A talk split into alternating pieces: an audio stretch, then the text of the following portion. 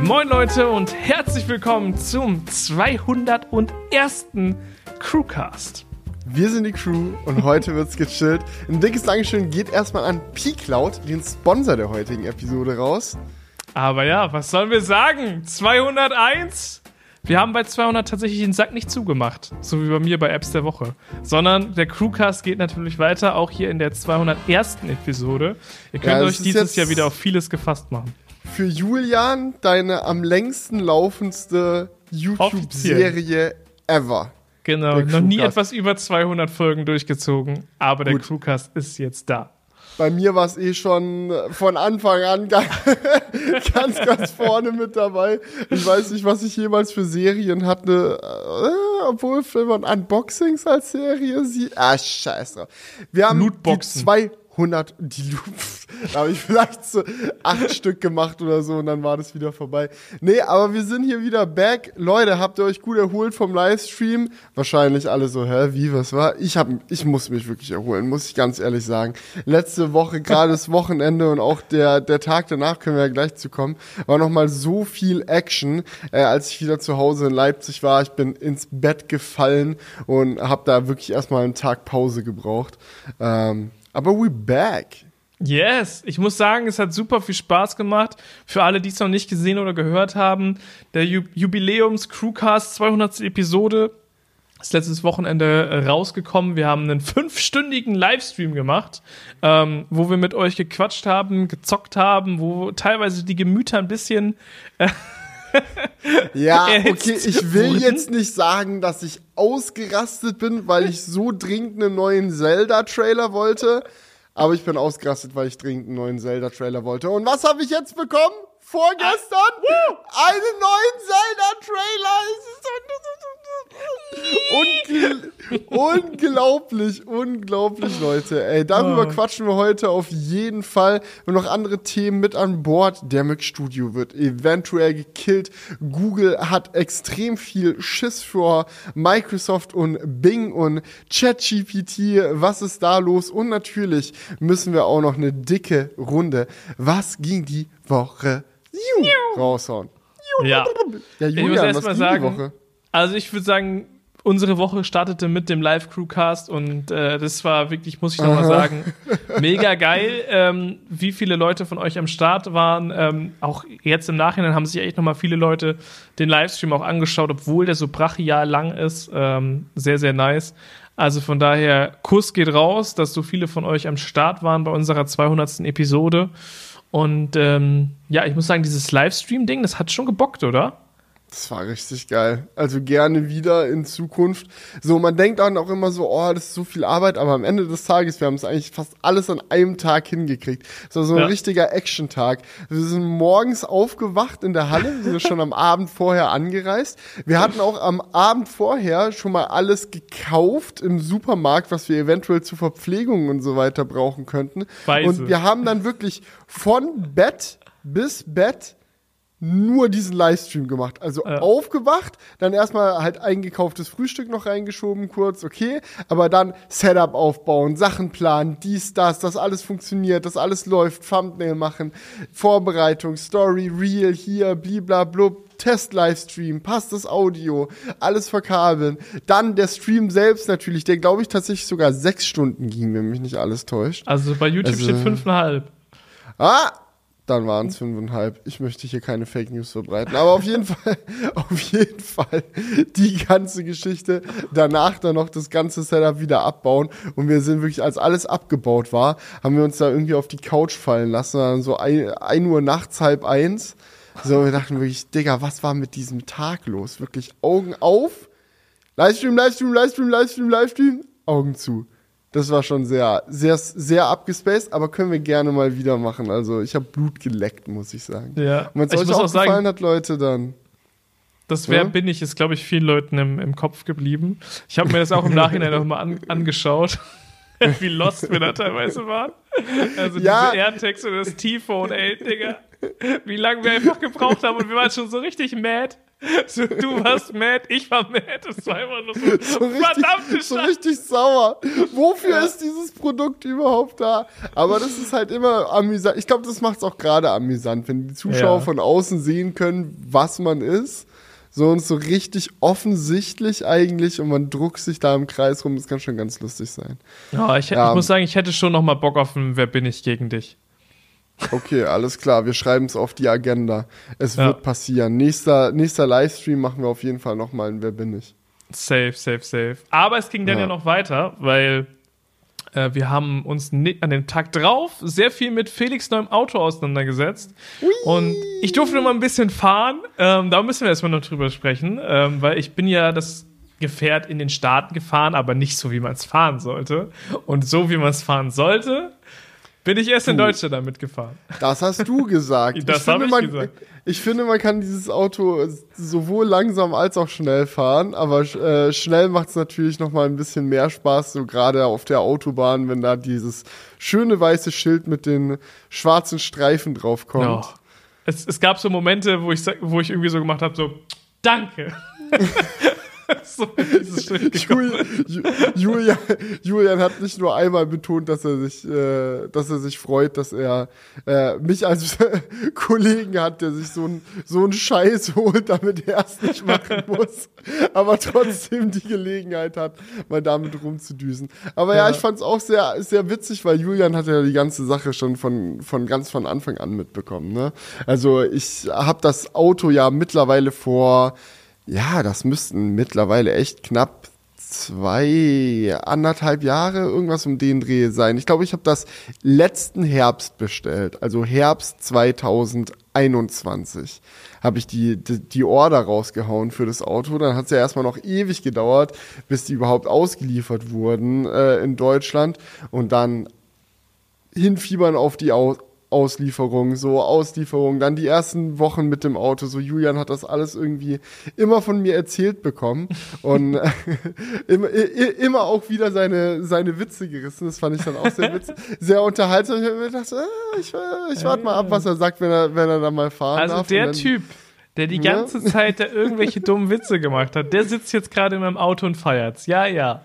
Genau, das, das, war, das war sehr, das, das, das, hat, das, hat, das hat, das hat mich dann schon sehr, sehr glücklich gemacht, dass auch das nicht, weil es ist ja klar, also da brauchen wir nicht drüber diskutieren, so, das, dieses Auto braucht kein Mensch. Das ist vollkommen übertrieben und eine Superlative in so vielerlei Hinsicht. Ähm, und Julian ist ja gerne mal der vernünftige Boss, sag ich mal, und ähm, pocht da auf die sinnvollen Entscheidungen und da ge gehört so ein Auto ja. eigentlich nicht mit rein. Schwieger Schwiegersohn Nummer eins. Genau, aber es war so schön zu sehen, weil es ist so, so ein Auto, das spricht halt so die niederen Instinkte, also das spricht so den inneren Höhlenmensch ja. in einem an, so. Da diese, diese Entscheidung, so, das triffst du nicht rational, du sitzt da drin, du drückst auf das Gaspedal, es macht Spaß, du kriegst das Grinsen nicht aus dem Gesicht und dass da Julian auch nicht immun gegen war, das hat mich dann sehr gefreut zu sehen. Ich fand auch vor allem ähm, die Innenausstattung sehr spannend, sich das mal so anzuschauen, ähm, wenn man ein bisschen mehr Zeit hat und wirklich auch länger mit dem Auto fährt. Wie wirken die Displays? Ähm, und ich fand es erstmal sehr nice, dass man die ganzen Fenster frei verschieben kann, also das Navigationsfenster, die Musik, alles, was man irgendwie aufhat, kann man wirklich sehr flexibel verschieben. Dass du nochmal ein extra Display über dem Lenkrad hast, auch sehr cool. Sicht darauf ist mega gut durch das Yoke. Ja, die Kreisverkehrssituation, die war, wie wir schon im Crewcast gesagt haben, heftig. Schwierig. Schwierig. Ja, da, da muss man schon sagen. Vor allem durch die Blinker. Genau, da habe ich eine sehr, sehr witzige Aufnahme von Julian in den Kasten bekommen, wie er versucht, mit dem Yoke durch den Kreisverkehr zu blinken. Einfach Comedy Gold. Das werdet ihr dann bei Gelegenheit auch noch zu sehen bekommen, Leute. Aber ja. ja. Ja, Felix super, hat ein sehr, sehr unterhaltsames Video in der Planung. Äh, seid ihr auf jeden Fall gespannt. ja. ja. aber ich muss sagen, insgesamt wirklich cooles. Also, wer, also ich, ich würde mich wundern, wenn sich irgendjemand da reinsetzt und das Auto nicht feiert. Also es ist natürlich im Endeffekt. Ja, wenn man sich denn überhaupt reinsetzen kann, ne? Weil seit neuestem klemmt er jetzt meine Beifahrertür. nee, nee, aber es ist so, jedes Mal so, oh, es ist so toll, aber irgendwas Dummes ist schon wieder kapput. Ja. irgendwas ist doch immer. Es ja, ist, das, Hm? Es ist kein perfektes Auto. Auch so Nee. die Steam-Integration war noch ein bisschen buggy. Aber man verzeiht es dem Auto dann auf, spätestens auf der Autobahn. Äh, also, also Steam muss man wirklich sagen, wir wollten eigentlich dann für dieses, also ich, damit ihr das auch mal wisst, es wird wahrscheinlich noch Wochen dauern, bis das rauskommt, bis ich wirklich jeden besucht habe und alles im Kasten habe. Ähm, aber ich plane halt so ein Video mit YouTuber-Reactions aufs Plaid äh, und will da ein paar Kollegen besuchen gehen und da die Reaktion einfangen. Und ich dachte mir, wenn ich Julian mit diesem Auto flashen will, muss ich eigentlich irgendein Strategiespiel von Steam aus installieren. Wir haben dann tatsächlich versucht, Age of Empires zu installieren und Tastatur und Maus anzuschließen. Aber es So hat nicht geworkt, oder? Also irgendwie. Nee, nee, nee. Da, Äh, da mussten wir dann doch auf, äh, wie, wie hieß das Spiel noch? Portal. Portal, Portal wir dann 2 gezeigt. mussten wir dann da springen. War auch ganz cool. Das war Ja. gut, dass ich das mal gespielt habe. Aber mit Age of Empires hättest du mich natürlich komplett gehabt. Aber Genau. Ich frage mich halt immer noch, was dabei schiefgegangen ist. Also wir haben es halt versucht zu installieren. Das ist bei Steam auch so ein Ding im Tesla. Eigentlich sollten alle Spiele problemlos funktionieren, die auch bei Steam als Works on Steam Deck markiert sind, weil halt auf dem Tesla quasi die Steam Deck Software auch läuft. Ähm, für diese Steam Beta, ähm, dieses Age of Empires hatte diesen Sticker. Wir haben es installiert und es ist jedes Mal gecrashed, wenn wir versucht haben, es zu booten. Ganz abgesehen davon, dass wir die Tastatur und Maus nicht verbunden bekommen haben, weil das Auto einfach USB-C-Ports hat und die ähm, Adapter für Maus und Tastatur halt USB-A sind. Ja, und die Dongle nicht erkannt wurden scheinbar. Ja, also aber ich habe bei Alexi Bexi im Video gesehen, dass er genau solche Dongles, also so, so USB-C auf USB-A-Dongles hatte und das auch funktioniert hat mit Maus und Tastatur. Aber so fette, so fette externe Dongles oder nee, so solche, ein, die- einzelne solche Dongles. Slim? Aber als Genau, ob wo das einen Unterschied macht. Doch, ich glaube, ich kann mir schon vorstellen, dass das einen Unterschied macht. Weil das auch Naja. vielleicht verwirrt ist oder so, wenn da zu viele Ports dran sind und er nicht weiß, wie er. Ach, keine Ahnung. Auf jeden Fall, es hat nicht funktioniert. Es Age of Beta, Empires es ist noch nicht im Age of Tesla angekommen. noch nicht, noch nicht, aber hoffen wir, dass die, ähm, dass die Updates dann irgendwann hageln. Ja, wahrscheinlich. ich glaube, dieses Spiel bekommt keine Updates mehr für sowas. Aber gut, ich lasse mich überraschen. Ansonsten waren wir noch ein bisschen in NRW unterwegs dann am Tag drauf. Yes. Äh, haben auch noch Kong, äh, Kong besucht, was auch sehr witzig war. Der ist dann auch mal eine Runde gefahren. Fand ich super witzig. Wir sind so auf ihn zugekommen und er so, ja, und was, wa, wa- was soll ich jetzt hier machen? Und ich so, ja, keine Ahnung. Guck dir einfach das Auto an und reagier ein bisschen drauf. Und er so, mich interessiert nur die Beschleunigung, Jungs. Mich, nur die Beschleunigung. und dann sind wir halt ein Das bisschen mit dem Ding rumgedüst. Das war wirklich sehr, sehr unterhaltsam. Und abends dann natürlich noch die Pizza-Story. Wir haben es irgendwie geschafft, ähm, für zwei Pizzen zu bestellen und neun zu bezahlen. Drei werden noch, nee, sechs werden noch rückerstattet. Also, ich weiß nicht, wie wir das hinbekommen haben, aber irgendwie diese, diese Pizza, Pizza-Action war noch maximal chaotisch. Ähm, ja, so Bezahlterminals sind schon spooky. Eine Ja, falsche. Taste gedrückt und schon, Da lobe ich schon mir das Bargeld. Da lobe ich mir das Bargeld. Da, das passiert sowas nicht. Wenn du aus Versehen dem, äh, dem Kellner zu viel Trinkgeld äh, gibst, kannst du ihn wieder aus der Hand reißen. Ja, man muss das jetzt, glaube ich, erklären. Also, es gab, es gab da wohl so einen Button, wenn man mit Karte zahlt, kann man ja noch eingeben, wie viel Trinkgeld man geben möchte. Und er hat das falsch verstanden und hat dann da eingegeben, irgendwie den Betrag plus Trinkgeld als Trinkgeld. Also hat er quasi doppelt so viel bezahlt, wie er Ja, bezahlen über musste. 100% Trinkgeld geben. Genau, Und wir haben und- eine Pizza zu viel bekommen, die wir gar nicht bestellt hatten, Das auch die dann noch? auch noch auf der Rechnung stand. Und dann lag sein Handy auch noch so nah am Bezahlterminal, dass es nicht mehr korrigieren konnte und es direkt so bip, das halt einge, eingeloggt hat und mit dem NFC-Code direkt vom, von der Karte abgebucht hat. Ja, da musste jetzt eine Storno reinkommen und dies und das. Aber ja, wie gesagt, Oldschool ganze- Bargeld hätte das Problem gefixt. Ich war aber auch nicht mad, dass wir eine Pizza zu viel bekommen haben, äh, weil wir dann für den, für den Heimweg äh, noch Oh Pizza ja. hatten. Äh, Jonas und ich äh, sind dann noch am selben Abend zurück nach Leipzig gedüst. Wir sind irgendwie äh, in Düsseldorf aufgebrochen um 19.30 Uhr, irgendwas um den Dreh. Und ich habe gehört, Uhr. es ist lange geworden. Ja, und sind dann erst noch mal äh, bei der Halle vorbeigefahren und dann noch mal zurück und dann richtig schön vom Supercharger gerade abgestöpselt, einmal auf die Autobahn drauf, direkt hinter uns auf einmal das Polizeiauto, das die Autobahnauffahrt sperrt und wir schon so, äh, what? Fahren so fünf Meter weiter und Vollsperrung. Also wir waren so richtig schön, also keine Ahnung, war irgendein Unfall oder so, wo die wo die halt die ganzen Spuren erstmal freiräumen mussten. Ähm, ich hoffe, hoffe, da ist niemandem was Schlimmeres passiert. Ähm, aber wir standen halt erstmal in dieser Vollsperrung drin. Hat irgendwie zwei Stunden gedauert, bis wir weiterfahren durften. Und es war dann auch Moment of the Plaid auf einmal wieder.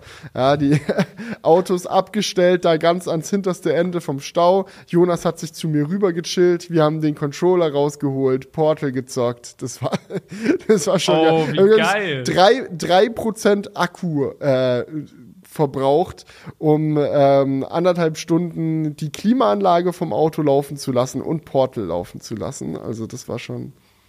Hä, hey, wie geil. Klar, dass Jonas dann noch zu dir rübergekommen ist, das ist natürlich perfekt gewesen. Ja, wenn sich der, bei so Vollsperrung bewegt sich der Verkehr ja gar nicht mehr.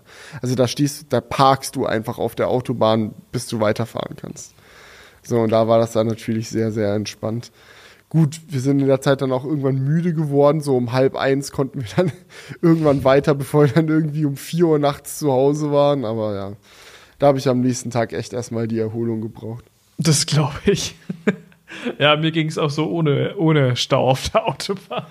Also von daher kann ich das gut verstehen. Aber mittlerweile sind wir wieder im Saft und ähm, was ist sonst noch die Woche passiert? Danach wieder in den normalen Arbeitstrott gekommen.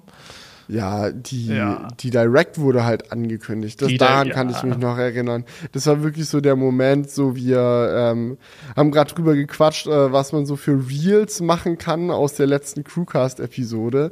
Und ähm, da sind wir auf die Idee gekommen aus meinem Zelda-Ausraster, wo ich mich so, so, so sehr drum gefleht habe, dass endlich mal eine Direct kommt, dass wir da ja dann irgendwie einen Reel rausziehen könnten. Und in der Sekunde wurde quasi äh, die direct angekündigt, während wir darüber gequatscht haben.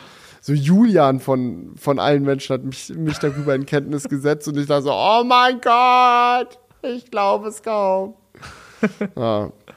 Und dann war es eine sehr lange Wartezeit bis zum nächsten Tag, bis dann tatsächlich die Direct angefangen hat. Aber ich würde sagen, bevor wir über die Direct selbst quatschen und wie die so war, äh, geht erstmal noch ein dickes Dankeschön an den Sponsor der heutigen Episode raus und zwar P-Cloud. Genau, denn P-Cloud ist ein, wie der Name es schon sagt, Cloud-Anbieter, wo ihr eure Daten abspeichern könnt. Es gibt dafür Clients auf Android, iOS, macOS, Windows, alles, was man eigentlich so benutzen kann. Und das Besondere an P-Cloud ist, dass es neben den Abo-Modellen eben auch Lifetime-Pläne gibt. Das heißt, man muss nicht äh, unbedingt einen monatlichen Beitrag für seinen Speicherplatz auf Precloud bezahlen, sondern man kann eben auch sagen, hey, ich bezahle einmal einen Betrag und dafür dann nie wieder etwas. Ja, es ist quasi wie eine Festplatte, die ihr euch kauft. Ja, Nur, dass die Festplatte nicht wirklich da ist. Also die ist schon irgendwo, aber halt in einer Serverfarm von P-Cloud. Ähm, und dann könnt ihr dann euer Leben lang äh, eure Daten draufschmeißen. Die wird auch nicht schlecht oder äh, geht irgendwie kaputt oder so, sondern es hat einfach eine für immer funktionierende Festplatte in der Größe eure Wahl, die ihr einmal bezahlt und dann von überall für immer Zugriff drauf habt. Ja, es gibt es aktuell noch ein gewisses Angebot für euch. Falls ihr Interesse habt, ähm, dort mal vorbeizuschauen, könnt ihr 500 Gigabyte für immer für 139 Euro einmalige Anschaffungskosten kaufen. 2 Terabyte gibt es dementsprechend für 279 Euro oder 10 Terabyte sogar für 890 Euro. Das heißt, je nachdem, wie viel Speicher ihr braucht, könnt ihr dort einmal diesen einmaligen Kauf machen und dann immer wie einen ganz normalen Cloud-Server darauf zugreifen. Ich finde es so witzig, das ist hier äh, so ein Valentinstagsangebot, den haben wir auch dazu geschrieben. Verlieben Sie sich in P-Cloud? also gibt schon viele Sachen, äh, für die ich Valentinstagsangebote gesehen habe, aber für den Cloud-Service auf jeden Fall sehr abgefahren. Wenn euch das interessiert, alle Infos und ein Link zu der ganzen Geschichte ist natürlich in der Videobeschreibung vom Podcast. Und ein dickes Dankeschön geht an P-Cloud raus für die Unterstützung. Und jetzt würde ich sagen, geht's weiter in unserem Podcast. Und zwar wollen wir direkt mit der Direct reinstarten. let's start it in. Ähm, Julian hat mich vorhin gefragt, so bevor wir die Aufnahme angeschmissen haben. Und Felix, bist du enttäuscht oder bist du happy? Und ich so, ach komm, sie haben einen neuen Zelda-Trailer gezeigt. Was glaubst du? Natürlich bin ich happy! Oh mein Gott, ein neuer Zelda-Trailer! ich glaube, ich bin wirklich der einfachste Fan, den man haben kann, so als Firma. Man muss, glaube ich, schon richtig, wenn ich erstmal von irgendwas überzeugt bin, wenn ich irgendwas mag, muss man, glaube ich, richtig reinscheißen, damit ich erstmal wieder sauer werde und es dann kacke finde. Ähm, und es gab auch schon ein, zwei äh, Leute in der Zelda-Community, die jetzt irgendwie den neuesten Trailer nicht ganz so geil fanden. Ähm, aber ich glaube, die allermeisten sind hyped und so geht's mir auch. Äh, es war eine overall sehr, sehr schöne Direct. Ähm, wie es für Nintendo Directs üblich ist, natürlich auch mit vielen äh, japanischer orientierten Games, sage ich mal, die jetzt hier für den westlichen Markt nicht ganz so relevant sind. Da muss man sich dann halt einmal kurz durchbeißen und durchsetzen. Aber auch ansonsten haben wir coole Sachen bekommen. Es gibt neue Mario Kart Strecken fürs DLC Pack, sogar mit neuen Strecken, also die nicht aus anderen Mario Kart Spielen wow. remastert wurden, sondern es gibt eine komplett neue Strecke. Hoho, Yoshi's Island äh, ist da am Start. Es gab ein Remaster für Metroid Prime, was echt schick aussah und solche Geschichten. Ähm, Splatoon, Pikmin war mit am Start, aber für mich natürlich ganz wichtig am Ende der Zelda-Trailer. Ich glaube, zweieinhalb Minuten ungefähr haben wir jetzt neue Footage bekommen, was echt viel ist äh, im Verhältnis so für, für Tears of the Kingdom, weil bisher hatten wir halt nur so zwei mini kurze Trailer. Jetzt gibt's endlich mal ein bisschen mehr Gameplay zu sehen und man hat so ein paar mehr Mechaniken und so erhaschen können. Aber ich glaube, der große Takeaway von diesem Trailer ist, wie anders der Style und der Vibe eigentlich schon ist in Tears of the Kingdom. Also es ist wirklich düsterer düst einfach? Ja, es ist, ja. es ist düsterer, es ist erwachsener und es ist wirklich atmosphärischer. Ähm, Julian hatte mich auch vorhin schon gefragt, ist die Grafik, ist, ist, ist sie dieselbe oder wie, ist, wie sieht das aus? Ja, ich muss sagen, es, es erinnert mich so ein bisschen an Pokémon. Also bei so ein paar Aufnahmen dachte ich mir so, ah, da fehlen schon so ein paar Details. Oha. Aber so ein paar Aufnahmen sind dann auch wieder deutlich geiler, die dann so ein bisschen comicartiger mhm.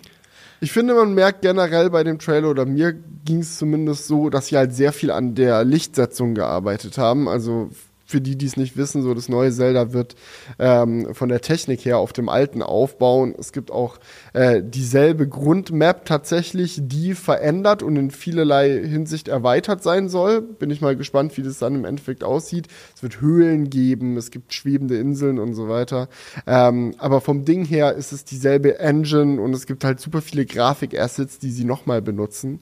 Ähm, aber man merkt schon, finde ich zumindest, dass sie äh, an dem, an der Technik von dem Game schon noch mal ein bisschen gefeilt, ge, gefeilt haben. So ein bisschen Lichtsetzung, wie generell halt einfach ja, Licht, fällt in dem Spiel, wie diese ganzen volumetrischen Wolken und so animiert sind. Da ist schon viel, viel geiler Kram dabei und ich glaube, wir werden nie mehr Switch-Spiele sehen, die besser aussehen als das. Also das ist jetzt wirklich, mehr kriegst du aus diesem acht, neun Jahre alten Tegra-Chip jetzt wirklich nicht raus. Das ist das Limit. Jetzt haben wir es erreicht. ja, ich bin mal gespannt, was dann der nächste Chip ist. Aber ja, ich muss sagen, also ich, warum ich das gerade meinte mit der Grafik, weil es gab so ein paar Aufnahmen, wo man relativ viel gesehen hat. Weißt du, so eine Map von oben, irgendwie irgendwas ist geflogen. Und da fand ich jetzt schon, dass es da so ein paar Bereiche gab auf der Karte, die sehr leer aussahen, wie auch bei Pokémon. Aber ja, es ist ja sowieso nochmal die Frage, wie es dann wirklich in-game ist. Hm, aber ich glaube, wenn Zelda einfach auf dem letzten Teil aufbaut, dann kann es eigentlich nur besser werden als bei Pokémon. also. Ja, ich meine, ich sag mal so, es wird jetzt nicht schlechter aussehen als Breath of the Wild. Und ich glaube, bei Breath of the Wild hatten wenig Leute so richtig, richtig nee, was auszusetzen an der Grafik. Es stimmt schon, dass da natürlich noch Raum nach oben ist. Also trotz des Artstyles, der viel kaschiert, kann man da mit purer Rechenleistung noch so viel machen. Es gibt ja auch diese ganzen Leute, die dann irgendwie äh, Breath of the Wild über einen Wii U-Emulator auf dem Gaming-PC zocken und da irgendwelche Mods noch reinklatschen mit Raytracing und hast du nicht gesehen. Und da ist echt heftig, was man da noch alles rausholen kann. Ähm, aber für ein Handheld-Game auf so einem alten Prozessor sah es schon damals gut aus und das neue, würde ich sagen, passt. Also ähm, mehr hätte ich mir da wahrscheinlich nur erwartet, wenn, wenn sie da auch irgendwie eine Switch Pro oder sowas vorgestellt hätten, aber das das sehen wir jetzt nicht mehr. Das wird, das wird so sein. Ich hoffe einfach nur, ähm, dass es keine Performance-Einbrüche gibt, wie es bei Breath of the Wild noch manchmal der Fall war. Also gerade wenn man im äh, Krockwald unterwegs ist, eieiei, da hat man manchmal schon ein, zwei Ruckler am Start. ähm, aber ich meine, sie hatten jetzt sieben Jahre Zeit, an dieser Game Engine zu entwickeln und es besser zu machen.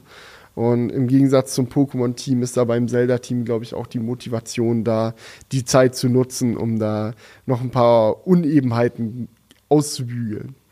Ja, aber da hat dir doch bestimmt auch Metroid Prime ganz gut gefallen, oder? Weil das ist ja quasi Zelda in modern. Metroid Prime ist Zelda in modern? ah, so ein bisschen. Weiß ich nicht, ob ich so unterschreiben würde, aber ja, ich, hab, ich ich bin sowieso generell nicht so der Shooter-Zocker, muss ich sagen. Ähm, gut, Metroid Prime ist halt ein sehr story-driven ähm, Adventure-Shooter-mäßige Geschichte.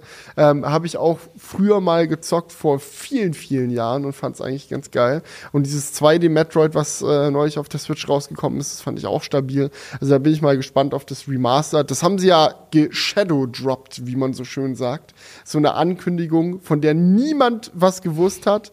So, klar, es gab hier nun da ein paar Gerüchte, so, aber aus dem Nichts kam es dann einfach, hier ist das Game, erhältlich ab, jetzt. Ladet es euch runter, Leute, danke.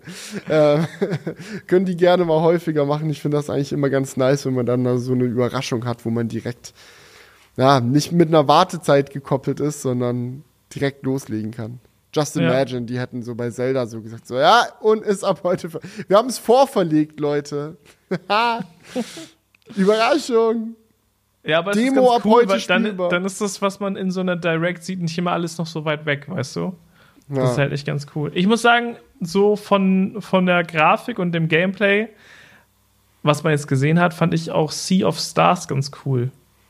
Das habe ich jetzt gerade gar nicht mehr. Es war relativ mittig in der, in der. Das sieht so ein bisschen aus hm, wie so alte Pokémon-Games, ja. wo es noch so pixelig war. Ja, komplett. Ja, richtig schick. Und das finde ich halt, diesen, diesen Indie-Grafikstil finde ich halt immer ganz geil, gerade auf ähm, Plattformen, die nicht so viel Leistung haben. Es ist manchmal, finde ich, irgendwie eleganter, so ein, so ein Retro-Pixel-Style zu fahren.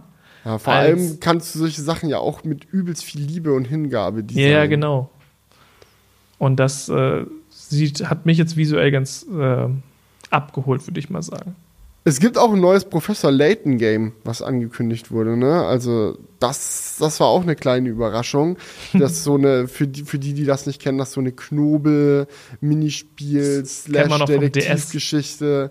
Ähm, ja, da gab es ewig keine neuen Games mehr und da jetzt ein äh, neues auf der Switch zu bekommen, auch geil. Aber ja, Zelda Main Hype so, so viele coole neue Mechaniken gesehen. Es gibt scheinbar eine Drohne, mit der man durch die Gegend fliegen kann, nachdem man sie sich aus irgendwelchen antiken Bauteilen zusammengebaut hat, die man mit seinem magischen Arm aus irgendwelchen Meeres- und Seetiefen rausziehen kann ui, da habe ich schon richtig Bock drauf. Man hat generell mehr darüber gesehen oder mehr davon gesehen, wie auch die Inseln irgendwie äh, und die, die schwebenden Inseln so über der Map schweben, wie generell die Übergänge zwischen Gameplay auf schwebenden Inseln hin zu, naja, man geht runter auf die äh, normale Oberwelt und macht da Dinge und hin und her. So, das ist, macht jetzt alles langsam ein bisschen mehr Sinn. Und jetzt halt eben dieser, dieser düstere Vibe. Da bin ich mal gespannt, ob der sich durchs ganze Spiel zieht oder ob das so eine Geschichte wird, wo sie zum Beispiel sagen, so, naja, Ganondorf hat die große Oberwelt äh, unter sich gebracht und verdammt und äh, herrscht da jetzt drüber und wir müssen die befreien, kommend von den schwebenden Inseln weiter oben, wo aber noch alles Friede, Freude, Eierkuchen ist, weil so da Ganondorf nicht hinkommt. Ja, da hast, ist wirklich so ein bisschen Avatar-mäßig. Ja. Da hast du deine heile Welt in diesen schwebenden Inseln, wunderschöne Wolken, wo das Sonnenlicht durchkracht und du hast so richtig diese viel good Zelda-Vibes, wo du einfach ein bisschen bisschen rumläufst und Sachen entdeckst und Puzzle löst und bliblablub, nette Leute und witzige Tiere und Kram kennenlernst und dann fliegst du halt auf diese alte Overworld wieder runter, die du noch aus Breath of the Wild kennst und da liegt halt wirklich alles in Schutt und Asche, weil Ganondorf alles zerstört hat. Ähm, gehst halt dahin und äh, ziehst die Leute aus der Scheiße. Also es könnte echt so ein zweischneidiges Schwert sein. Bin da mhm. sehr, sehr gespannt drauf. Also gerade am Ende des Trailers waren ja auch noch viele ja, hellere Bereiche, sage ich jetzt mal, wo das Pferd da so durch die weiten Ländereien galoppiert. Also ich glaube nicht, dass es nur düster sein wird, das Spiel. Aber der Anfang vom Trailer ist schon sehr düster. Vielleicht ist es so ein bisschen die Story. Am Anfang ist alles düster und du befreist alles und irgendwann ist wieder Friede, Freude, Eierkuchen. Aber Hyrule ist nicht das einzige umkämpfte Land in unserer Welt, sondern auch das Land des Internets, der KIs und der Suchmaschinen. Ja, Leute, wir müssen über KIs reden, wir müssen über OpenAI reden, wir müssen über Microsoft reden, wir müssen über Google reden. Alter, was ist denn da los? Digga, ich sag dir, Google hat seit Jahrzehnten auf einem riesigen goldenen Thron gesessen und auf einmal kommt Microsoft und die wackeln so ein bisschen am Fuß und es wackelt gewaltig und, und Google denkt sich so, fuck, fuck, haben wir, haben wir hier etwas verschlafen? Haben wir etwa die KI-Welle verschlafen? Und ähm, ja, dementsprechend gab es jetzt von Google eine Ankündigung, dass sie selber auch einen Chat-GPT-Konkurrenten rausbringen, der nennt sich BART. Und ähm, ja, was der drauf hat, konnte man jetzt bisher noch nicht hundertprozentig abchecken. Sie haben sich erstmal einen Fauxpas geleistet. In so einem Werbeclip hat er erstmal komplett ein falsches Ergebnis ausgespuckt. Ähm, das war natürlich jetzt auch nicht unbedingt ähm, optimal man hat einfach generell das Gefühl, dass Google das richtig schnell jetzt rausgepusht hat, weil sie dachten so, fuck, wir müssen jetzt was liefern.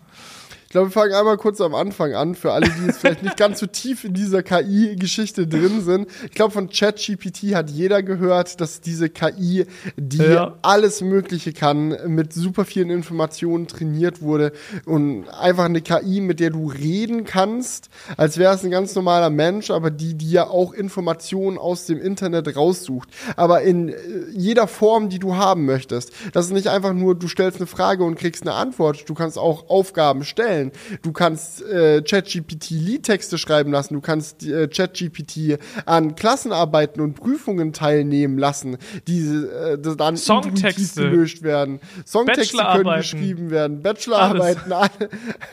alles möglich, alles geht. Ja, the sky is the limit. ChatGPT ist einfach wie ein schlauer Mensch mit dem Wissen des ganzen Internets und kann halt auch reden wie ein Mensch. Ähm, und das hat ja in den letzten Monaten schon viel für Welle gesorgt. ChatGPT ist ein Produkt dabei von OpenAI, äh, einer Firma, die eigentlich mal ganz Open Source und richtig chillig und äh, Technik für alle mäßig KI-Sachen entwickeln wollte, bis ihnen dann aufgefallen ist vor einigen Jahren, yo, wenn wir unsere KI-Modelle richtig geil trainieren wollen, dann müssen wir eigentlich mit mehr Rechenpower dahinter ähm, durchfeuern. Äh, wir haben aber nicht das Geld, um uns diese fette Rechenpower zu leisten. Was machen wir jetzt? Und dann haben sie einen Deal mit dem Teufel eventuell eventuell geschlossen und zwar mit Microsoft. Ähm, die haben nämlich gesagt, oh, KI-Technik finden wir auch spannend. Rechenpower haben wir ohne Ende in unseren Cloud-based Rechencentern. Ähm, ja, wenn ihr uns äh, 49 Prozent von äh, eurer Firma gebt, gar kein Problem, investieren wir Milliarden und lassen euch auf unseren Servern ähm, eure KI-Modelle trainieren und so ist es gekommen. Mittlerweile haben wir halt äh, ChatGPT. Es ist nicht fertig, aber zumindest draußen. Die Leute Leute benutzen es, die Leute rasten aus und ähm, Microsoft hat da äh, 49 Prozent von und fragt sich jetzt natürlich, was machen wir damit? Mhm. Und da kommen wir jetzt zu dem Punkt, warum am Thron von Google gerüttelt wird. Denn ihr habt wahrscheinlich schon alle über ChatGPT gehört. Ich meine, das Internet war voll. Es gab TikToks, YouTube-Videos, Artikel. Alle haben irgendwie was mit ChatGPT gemacht.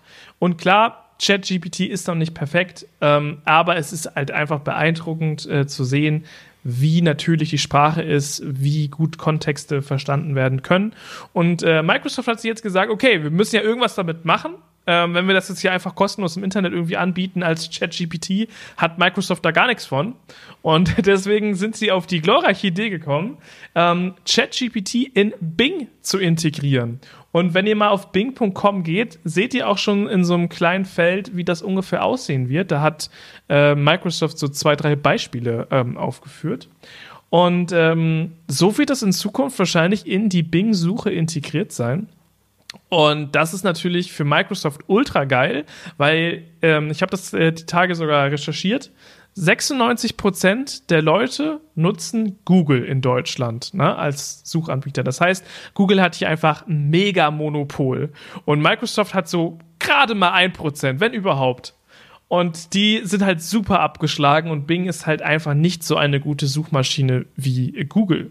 Und das weiß Microsoft natürlich auch. Aber mit einem solchen USP wie ChatGPT, dass man die Suchmaschine zukünftig einfach ganz anders benutzen kann. Man, man muss sich nicht irgendwie durch irgendwelche abstrakten Such äh, Suchbegriffe klicken, sondern man kann einfach sagen, yo, ich will im Urlaub das und das ausprobieren, wo kann ich da am besten hinfahren? Irgendwie solche Suchanfragen kannst du machen und ja. dann wird dir halt kontextbezogen was rausgespuckt. Ich habe hier gerade direkt diese Demo aufgemacht und ich ja, finde es super spannend, weil die echt super clever veranschaulicht, warum KI und solche Dienste wie ChatGPT ein Gamechanger für Internetsuchen sind. Weil warum googelt man Dinge?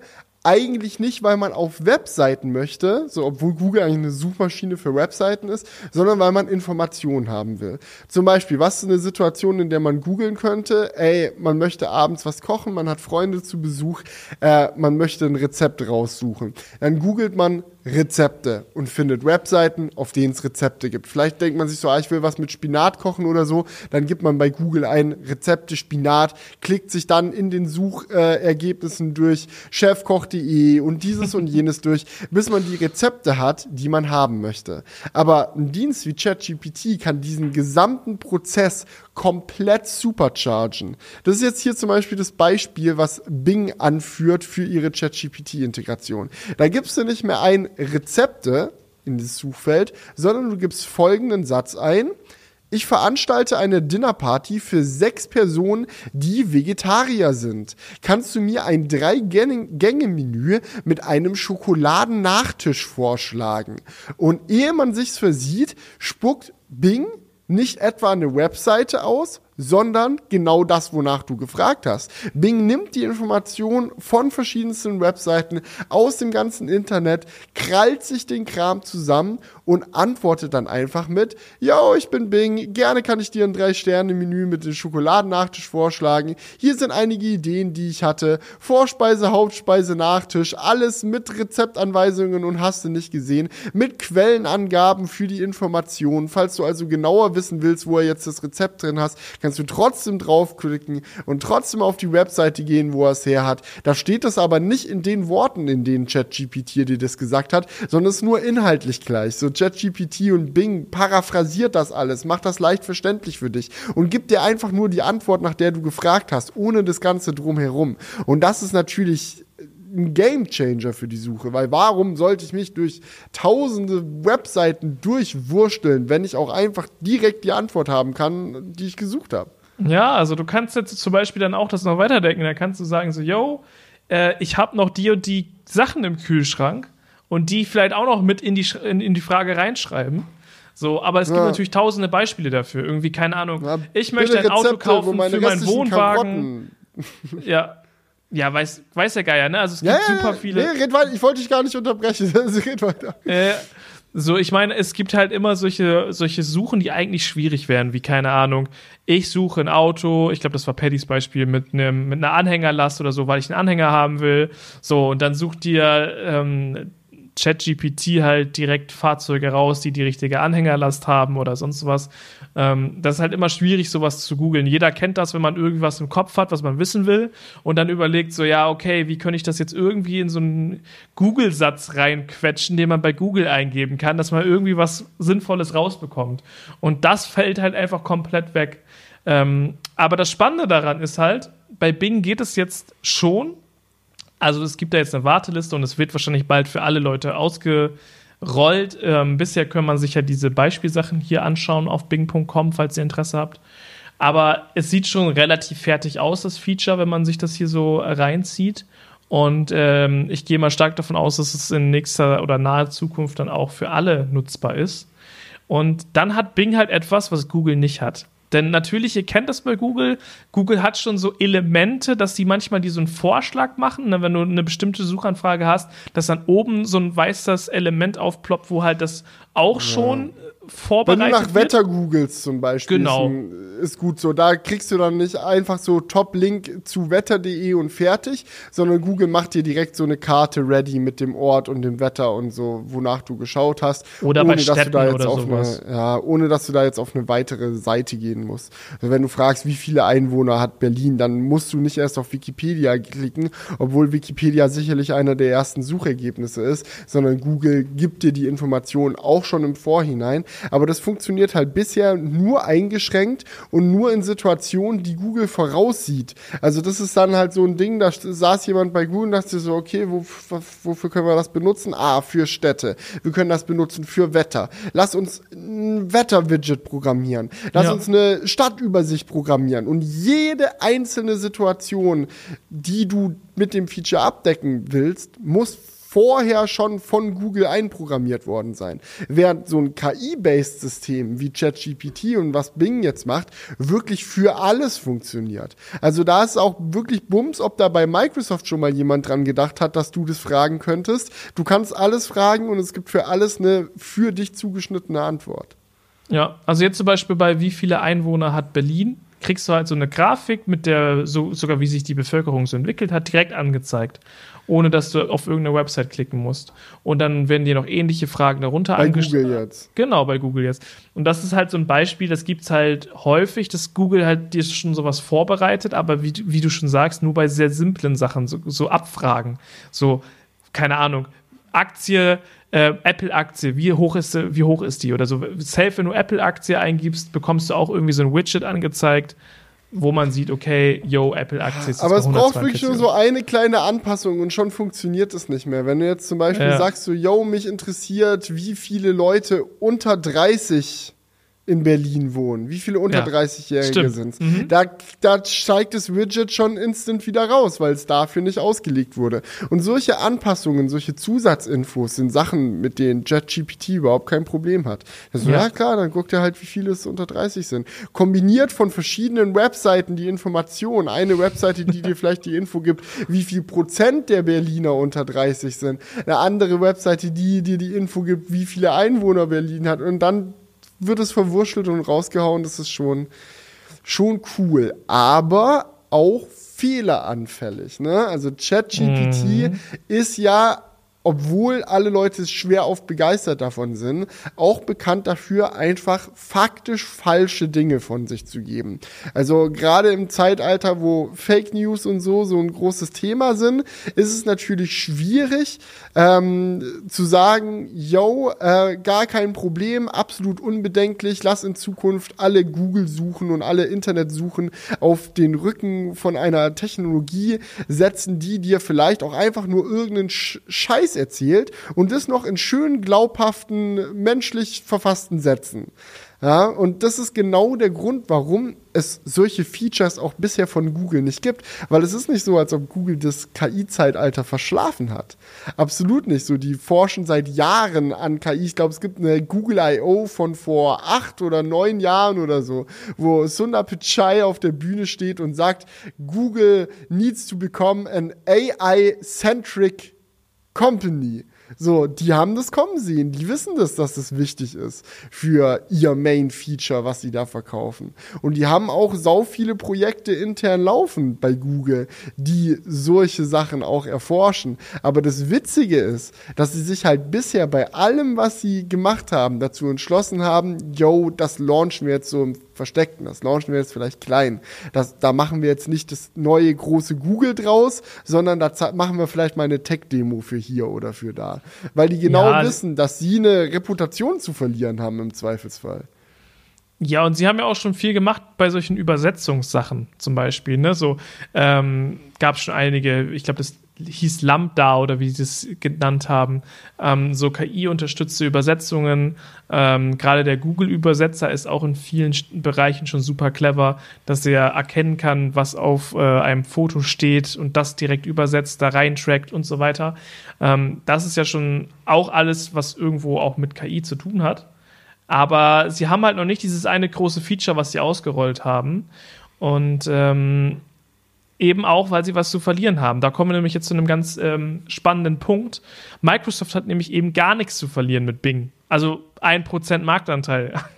so, also die können halt sagen so, yo, wir machen das jetzt einfach, wenn es noch nicht perfekt ist, so who cares?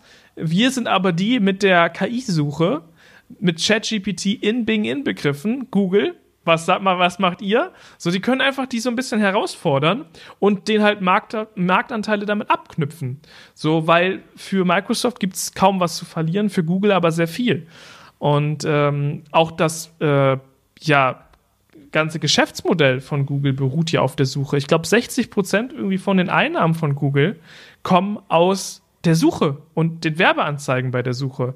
Die können das nicht einfach mal experimentell ausprobieren, so was Riesiges da einzubauen, weil deren ganzes Geschäftskonzept von der Suche abhängig ist. Und währenddessen bei Microsoft, also ich habe da jetzt keine Zahl im Kopf, aber wird Bing einen feuchten Furz ausmachen von den Geschäftsausgaben. Also selbst wenn Microsoft Bing irgendwie komplett gegen die Wand fährt damit, kann dir das gerade egal sein, weil das gar nicht deren Business ist. So, ja. und dementsprechend, ja, haben die nicht viel zu verlieren.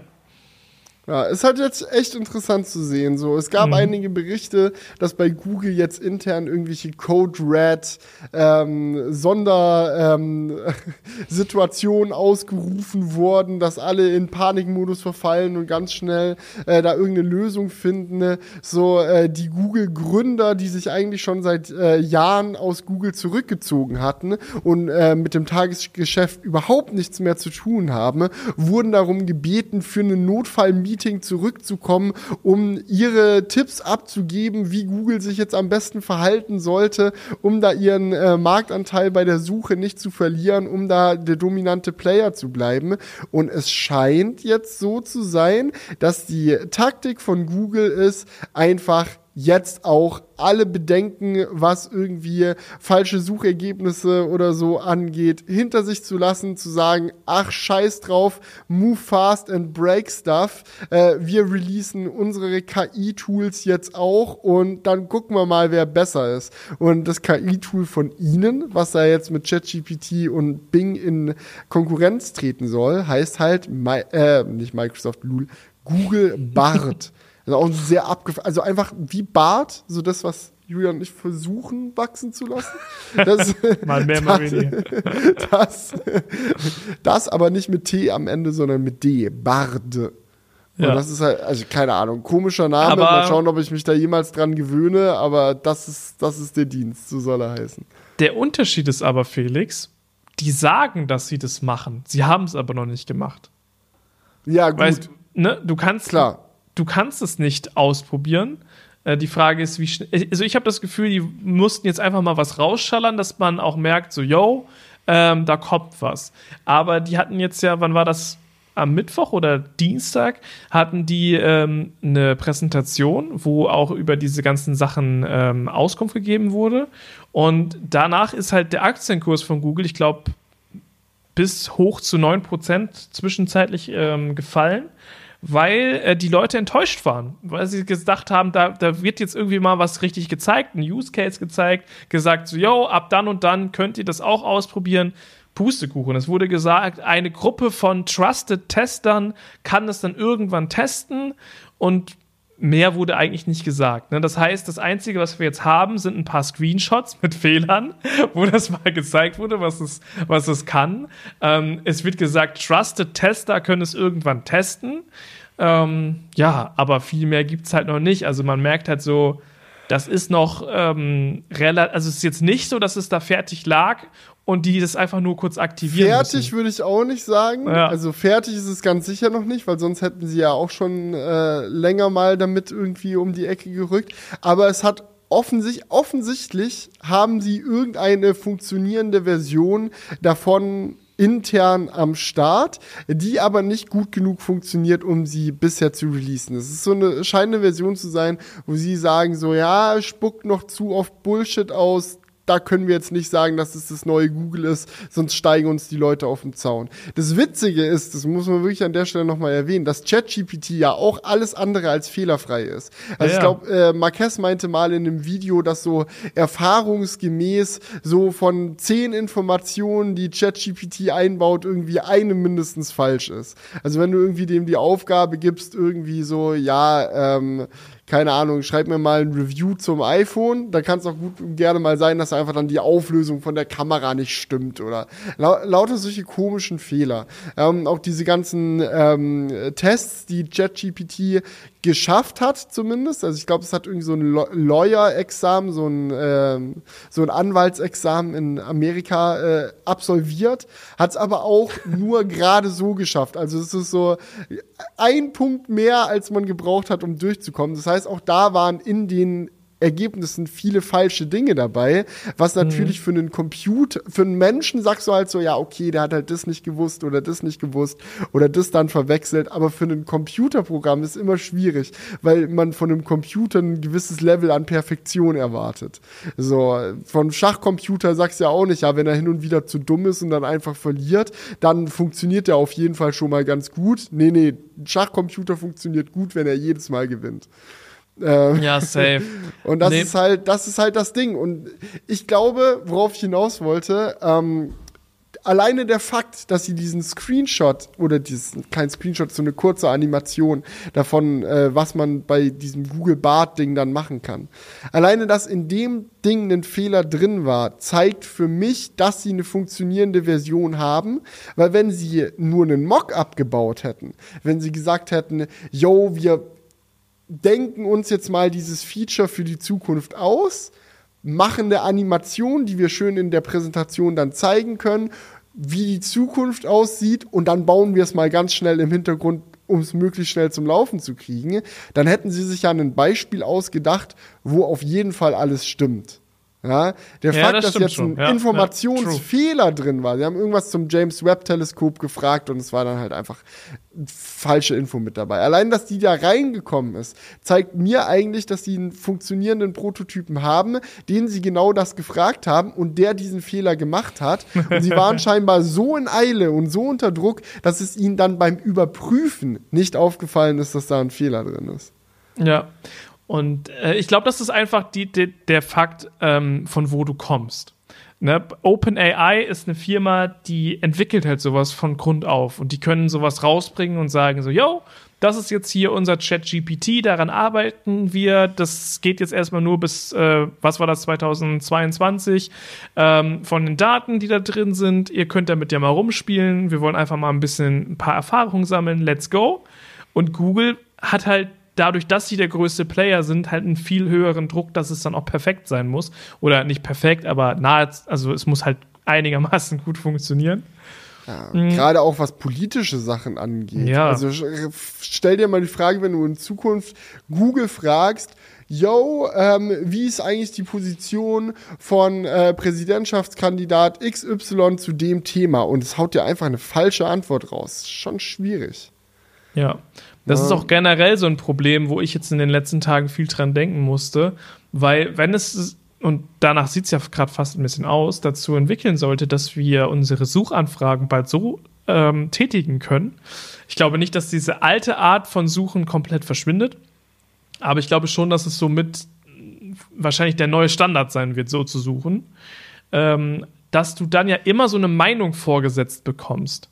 Ne, wenn du jetzt zum Beispiel was, äh, was googelst, bekommst du Quellen aufgelistet und darüber noch ein paar Werbungen, aber du bekommst halt irgendwo eine Liste an Quellen, wo du reinklicken kannst. Und natürlich ist es da auch schon das Problem, dass dir einige Sachen höher angezeigt werden als andere. Und das ist natürlich auch schon irgendwo eine Verzerrung der Realität.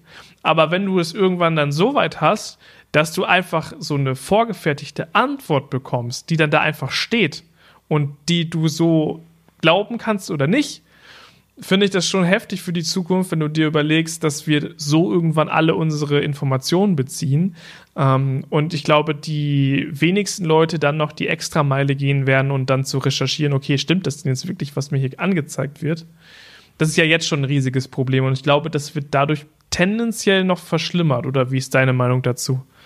Das kommt ganz drauf an, wie gut diese KI-Tools werden. Ja, zum aktuellen Statu Stadium halte ich es auch für schwierig. Also mhm. so die Fehlerrate, die wir aktuell drin haben in diesen Systemen, wenn das jetzt ab heute die Art und Weise wäre, wie jeder googelt, uff, ja, da ist auf jeden Fall viel Chaos vorprogrammiert. Ähm, ich kann mir aber auch vorstellen, dass mit fortgeschrittener KI-Technik wir irgendwann an den Punkt kommen, wo die KIs sogar so schlau werden, dass sie aus den Informationen, die ihnen gefüttert werden, schon Fake News aussortieren können und so ein Kram. Aber das ist halt Spekulation. So wie clever mhm. werden die KIs? Who knows? Vielleicht werden sie ja tatsächlich irgendwann so clever, dass sie Fake News mit an sicherheitsgehender Wahrscheinlichkeit aussortieren können, aber noch nicht jetzt, sondern in 30 Jahren. Und dann die Frage, was passiert in den nächsten 30 Jahren? Wie wird unsere Reise dahin aussehen? Hm, sind die Leute so abgefuckt und enttäuscht und es gibt so viel Chaos wegen solchen Systemen, dass man sagt so, ja, das wollen wir jetzt nicht weiter verfolgen, das wollen wir nicht, das soll, muss verboten und reguliert und bliblablub werden? Oder ist es so ein Ding, wo man einfach sagt, ja, ein bisschen Chaos nehmen wir jetzt mal in Kauf, das wird es dann irgendwann später bestimmt. Die Leute sind auf jeden Fall heiß drauf, das merke ich. Wirklich mit jedem, über, mit dem ich über dieses Thema rede, ist es wirklich so, die Leute sind fasziniert, die haben Bock drauf, vor allem auch, weil sich halt echt nach einer neuen Technik-Ära anfühlt. Nachdem wir die letzten Jahre so viel, ja, und jetzt schärfer und schneller und höher aufgelöst und mehr Teraflops und jetzt in 200 Megapixel und in 6,8 Zoll und 120 Hertz lauter solche Technikentwicklungen hatten, wo einfach Zahlen besser geworden sind, fühlt sich das mal wirklich nach einer neuen Erfindung an, die die Art und Weise, wie wir mit Technik interagieren, komplett auf den Kopf stellt. Und das, das ist auf jeden Fall immer interessant. Ja, mhm. kann, ja es könnte halt Gutes auch, und viel Scheiße bei rauskommen. Es könnte halt auch in Zukunft sein, dass eine KI halt, wenn man mal jetzt so den Durchschnitt an Leuten, die googeln, sich vor Augen führt. Dass die KI das viel besser macht als die Leute. Ne? Also das kann ja auch sein. Weil natürlich, wenn du jetzt eine Doktorarbeit schreibst, dann wirst du vielleicht besser recherchieren, als die KI das für dich kann oder für dich tut. Dass du halt wirklich dann dir was, was ich für Fachwissen äh, aneignest und überall Quellen angibst und dies und das machst. Aber wenn du jetzt einfach ein durchschnittlicher Typ bist, der mal kurz was googelt, ist es denn wirklich so, dass wir heutzutage mehrere Quellen checken? Oder ist es nicht heute auch schon so, dass wir Immer, die erste Quelle checken weißt. und das war's? Und wenn du das halt damit vergleichst, kann dann natürlich eine KI auch in Zukunft deutlich besser für die Gesellschaft sein, weil ähm, eben standardmäßig für dich in deine Antwort schon direkt mehrere Quellen reinfließen. Und es dadurch ja gar nicht so extrem sein kann, wie wenn du auf eine extreme Meinung klickst, weil die halt gerade oben gelistet ist. Aber wie gesagt, es ist halt immer die Frage, von wo du ausgehst. Wenn du von dem ausgehst, der wirklich sich mehrere Quellen auch durchlesen würde, kann es natürlich auch sein, dass das die bessere Herangehensweise ist. Also das ja, ist ein bisschen ist, die Frage. Das ist wirklich wie bei selbstfahrenden Autos. So das Ding, die Frage, ja. wie sicher wie gut muss ein selbstfahrendes Auto fahren können, dass du sagst, ich setze mich da rein? Reicht es, dass ein selbstfahrendes Auto besser fährt als der durchschnittliche Fahrer? Oder sagst du, nein, wenn ich einen Computer für mich fahren lasse, dann soll der wirklich deutlich besser fahren als der durchschnittliche genau. Fahrer? Im ja. Optimalfall keine Fehler machen, obwohl die Realität halt ist, ey, wenn du einfach bei irgendjemand ins Auto mit einsteigst und mit dem durch die Gegend düst, äh, klar kann ein Unfall passieren und du kannst draufgehen. So, das, das kann passieren. So, und das passiert auch regelmäßig. Tausende Leute sterben jedes Jahr, mehr als Tausende wahrscheinlich, an Autounfällen. Und bei selbstfahrenden Autos bräuchte es einen fatalen Unfall und schon sind die Schlagzeilen wieder voll. Und das ist halt neue Technik, wird da immer ganz besonders äh, beobachtet, auch zu Recht. Und mhm wenn jetzt diese Art und Weise der Datenverarbeitung jetzt halt auch auf Informationen mehr und mehr angewandt wird, dann äh, hat das auf einmal halt einen Ripple-Effekt, der echt groß ist. Ja. ja, es ist halt immer die Frage, mit was du vergleichst, weil es kann halt wirklich sein, dass der für, für den Durchschnittsgoogler die Datenlage sogar deutlich besser wird dadurch. Ne? Aber nichtsdestotrotz, was ist dein Anspruch daran? Ne? Das ist wirklich äh, ein guter Vergleich mit dem selbstfahrenden Auto. Aber ich bin gespannt, wie es weitergeht ähm, zwischen Microsoft und Google. Da braut sich auf jeden Fall was zusammen. Und ähm, ich bin wirklich gespannt, wenn dieses Bing-Feature wirklich online geht, wie viel Prozent Marktanteile die dadurch bekommen. Also, das ist echt schwer einzuschätzen, finde ich. Es geht ja nicht mal nur um Marktanteile. Ich glaube, es geht auch um die Wahrnehmung der Leute. Also ich glaube, Google hat ein großes Interesse daran, dass die Leute denken, dass Google eine Hightech-Firma ist, die an vorderster Front der Technologie mitkämpft. Und wenn dann sich nach und nach so ein Feeling entwickelt, dass die Leute sagen, ja, Google hat KI verschlafen, die machen das dann bei Gelegenheit und der wirklich spannende Kram geht aktuell bei Microsoft ab. Das hat halt auch schon aus, Auswirkungen. Ob das direkt mit Marktanteil gekoppelt ist, sei mal dahingestellt, aber ich glaube, Google sieht es auch nicht gern, das Schlusslicht bei einer Technologie zu sein, die so elementar wichtig für ihr Kerngeschäft ist. Ja, also ich glaube auch, dass man da jetzt äh, Google so richtig den Rang abläuft, das ist ein weiter, weiter Weg. Da wird jetzt nicht dadurch bei Bing ähm, passieren, dass sie da jetzt dieses KI-Feature drin haben. Also zumindest jetzt nicht von heute auf morgen, äh, weil wie wie krass ist Google halt einfach etabliert. So, jeder hat das bei sich als Standard-Suchmaschine so gefühlt. Das Wort alleine. Das, ist das Wort Verb. googeln. Ja, ja, googeln. Versteht jeder. Ich binge das kurz, weiß ich nicht. Na, da kennen wir nur Bingen. das ist doch was anderes. Ja, ist ja. auf jeden Fall eine sehr spannende Angelegenheit. Ich freue mich schon sehr darauf, das alles mitzuverfolgen. Technikwelt, ja. ja, immer im Wandel, immer, immer geiler Scheiß, der abgeht. Aber gut, wollen wir einen Haken dran machen an das Thema? Oder hast ja, du noch Dinge, Ich glaube, da können wir noch häufig musst? drüber sprechen. Ich, ich wette, nächste Woche gibt es schon wieder neue News. Das war nicht das letzte Mal. Ja, ist natürlich noch die spannende Frage, wie Firmen wie Apple oder so damit umgehen werden. Ja, ob es denen in Zukunft reicht, dann auch zu sagen, so, ja, okay, Google hat jetzt Bart gelauncht, wir haben Google als Standardsuchmaschine auf dem iPhone, passt eh. Oder ob die auch alles daran setzen, diese Art von Websuchen und sowas zukünftig lieber in ihren Sprachassistenten oder so zu integrieren. Wenn Siri das dann kann. I don't know. Es, mhm. es wird spannend. Es, wird ja, es öffnet gerade so ein bisschen eine Tür, weil da ist einfach Google gerade noch nicht am Start. Und jeder, der da jetzt früh am Start ist, kann da so ein bisschen sich den, den Platz frei halten. Ja. Aber wenn wir mal schauen. Ja, wer auch äh, einen Platz frei halten muss, äh, ist äh, der Mac Studio im Mac Lineup. Ui, ja. ja, direkt gegettet, die Überleitung. Es ist so, also es sind heute traurige News. Oh. Äh, oder News kann man noch nicht mal sagen. Es sind aktuell natürlich nur Gerüchte und man weiß alles immer erst, wenn es dann soweit ist. Ähm, aber Mark Gurman, der große Apple-Leaker und Insider, der da immer die neuesten Infos am Start hat und eigentlich auch ähm, eine relativ gute Trefferrate in der Vergangenheit an den Tag gelegt hat, hat jetzt als äh, in seinem neuesten Newsletter mal angemerkt, dass ähm, es eng werden könnte im Mac-Lineup zwischen dem neuen Mac Pro und dem Mac Studio. Eigentlich war ja mal ursprünglich geplant, dass der ähm, Mac Pro mal einen weiter verdoppelten Prozessor bekommen soll. Äh, also quasi der, der M1 Max ist ja ein halber M1 Ultra, beziehungsweise der M1 Ultra sind zwei M1 Max aneinander geschraubt und ähm, der Mac Pro sollte dann quasi so einen Quad-Chip bekommen, der aus vier Max-Chips besteht. Von dem hat man lange nichts mehr gehört. Die aktuelle Gerüchtelage geht davon aus, dass er gecancelt ist und wir stattdessen einen Mac Pro mit einem Ultra-Chip sehen werden, aber dann halt nicht den M1 Ultra aus dem Mac Studio, sondern einen M2 Ultra. Da stellt sich dann aber natürlich die Frage, ne, wenn der M2 Ultra in den Mac Pro kommt, was kommt dann in den Mac Studio? Tja, eigentlich auch, den, auch der M2 Ultra. Und warum sollst du dann den Mac Pro kaufen? Vielleicht wegen irgendeiner Grafikkartenspielerei, keine Ahnung. Äh, ja, ist halt schwierig, ne? Also Mark Gurman meinte jetzt, seinen Informationen zufolge kann es sehr gut sein, dass Apple den Mac Studio entweder, Möglichkeit Nummer eins, auslaufen lässt nach nur einer Produkt, nach nur einem Produktzyklus.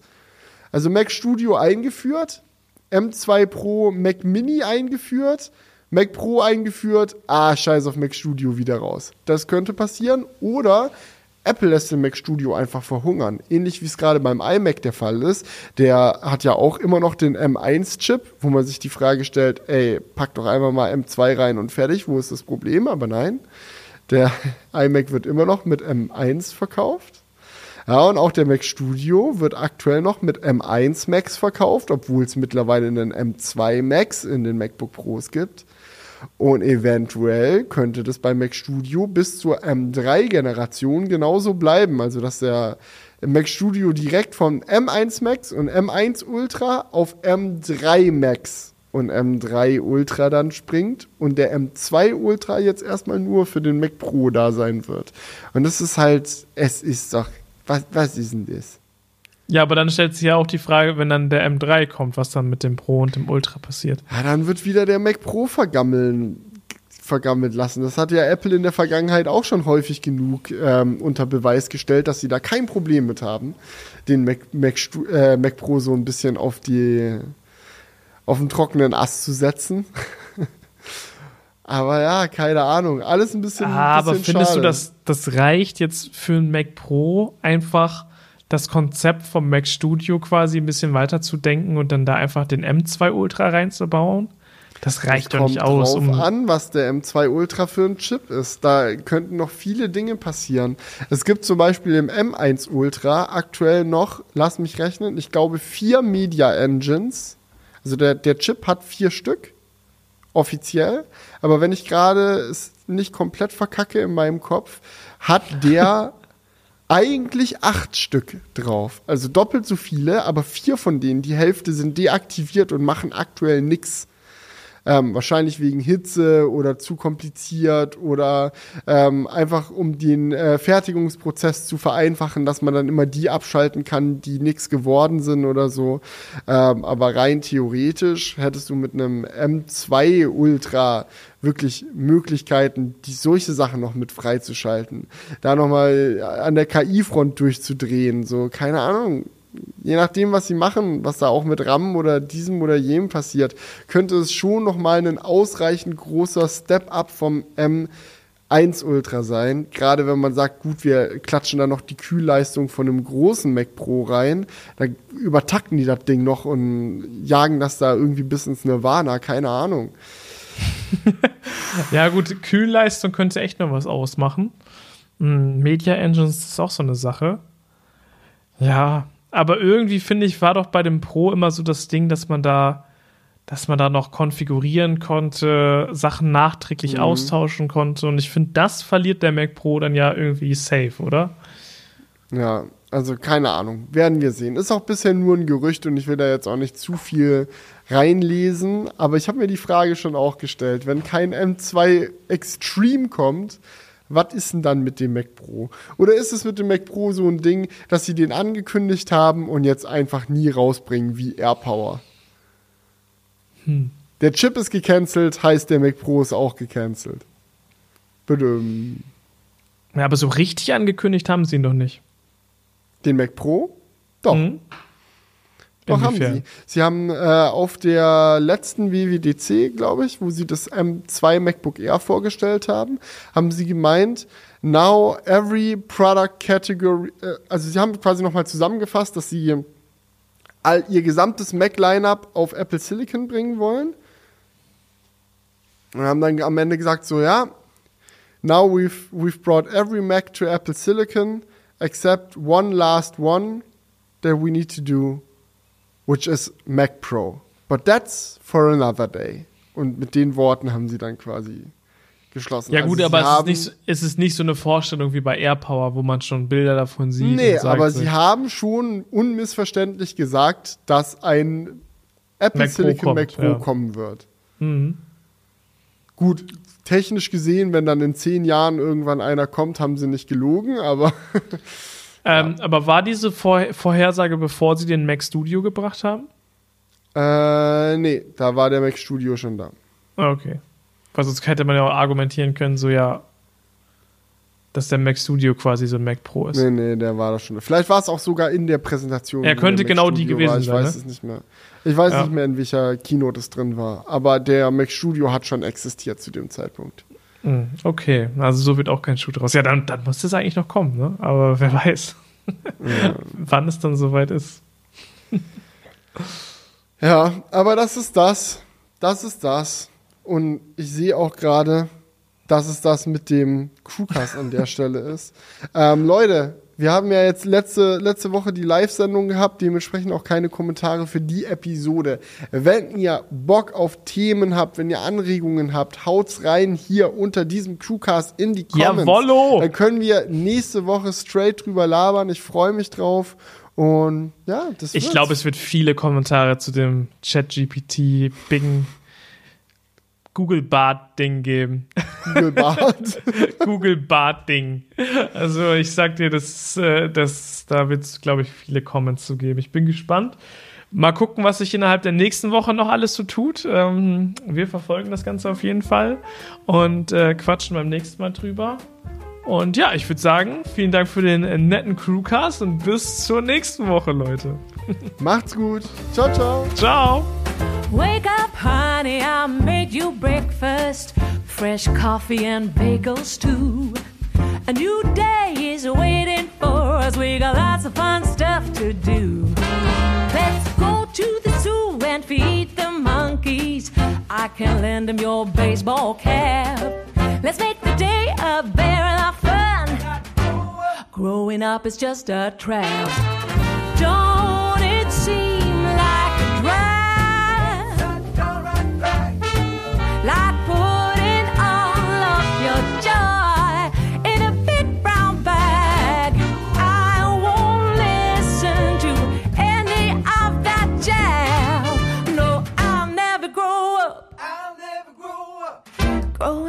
Just a big fat trap.